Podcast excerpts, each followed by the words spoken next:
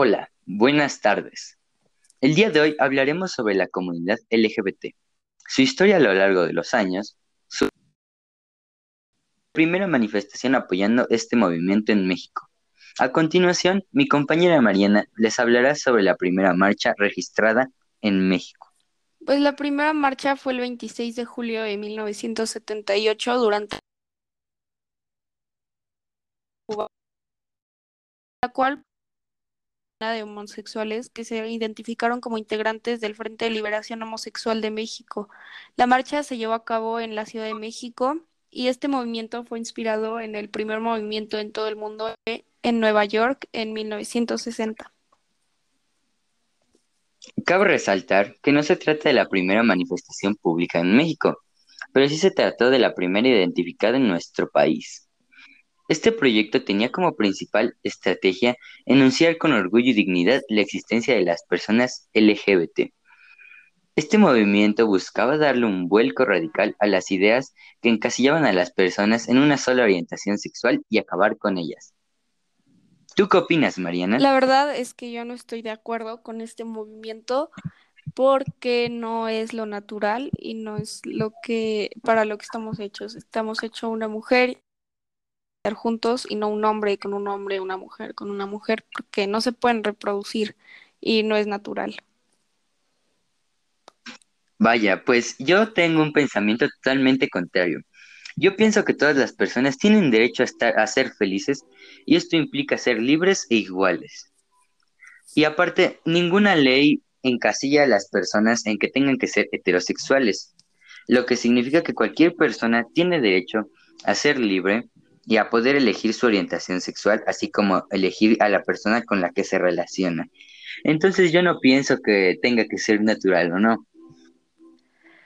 Pues sí, pero no es natural y aparte pueden adoptar ahora niños, lo cual no me parece una buena idea, porque entonces el niño crece con solo dos papás o dos mamás y entonces piensa que eso es lo natural y lo normal y se vuelve homosexual sin serlo realmente y no es bueno para los niños.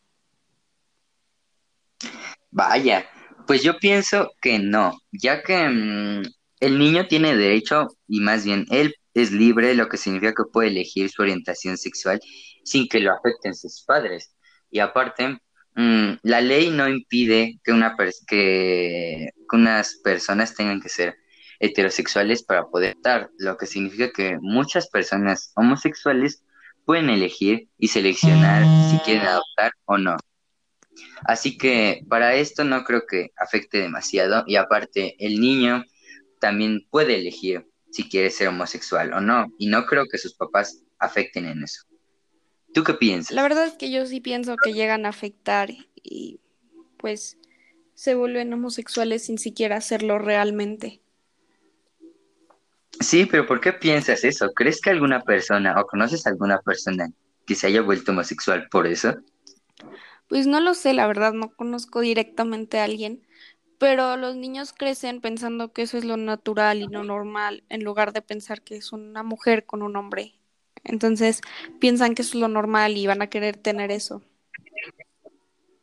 Vaya, pero pues yo no conozco a ninguna persona que se haya vuelto homosexual por eso, lo que significa que dudo que una persona pueda llegar a suceder algo así. O por ejemplo, si tú, si tus papás mataran a alguien, ¿tú matarías a alguien? No, pero no es lo mismo. No, ¿por qué dices que no es lo mismo? Si es un, es un comportamiento que tienen los padres y no por eso los hijos lo deben de acatar. Porque piensan que es lo normal, o sea, lo ven como lo normal y no piensan que esté bien una, un hombre con una mujer. Bueno, pues yo pienso que todas las personas tienen derecho a elegir con quién se quieren relacionar y eso no, y, las barreras de género no deberían implicar algo. ¿Tú qué piensas? Yo digo que, yo digo que podemos llegar a una buena conclusión.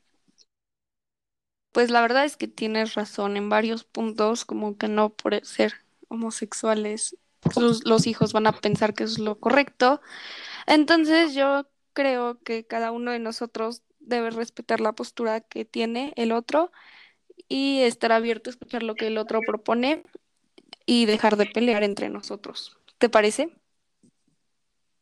Me parece una estupenda idea. Yo creo que es lo mejor.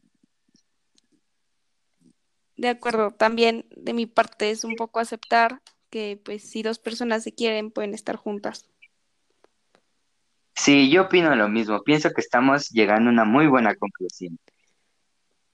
De acuerdo, entonces, en conclusión, deberían, las personas pueden estar juntas y a mí no me afecta, entonces yo no tengo que meterme en eso. Y tenemos que estar dispuestos y abiertos a escuchar. De acuerdo, quedó muy bien nuestra conclusión. Entonces creo que eso es todo por hoy. Sí. Adiós. Adiós.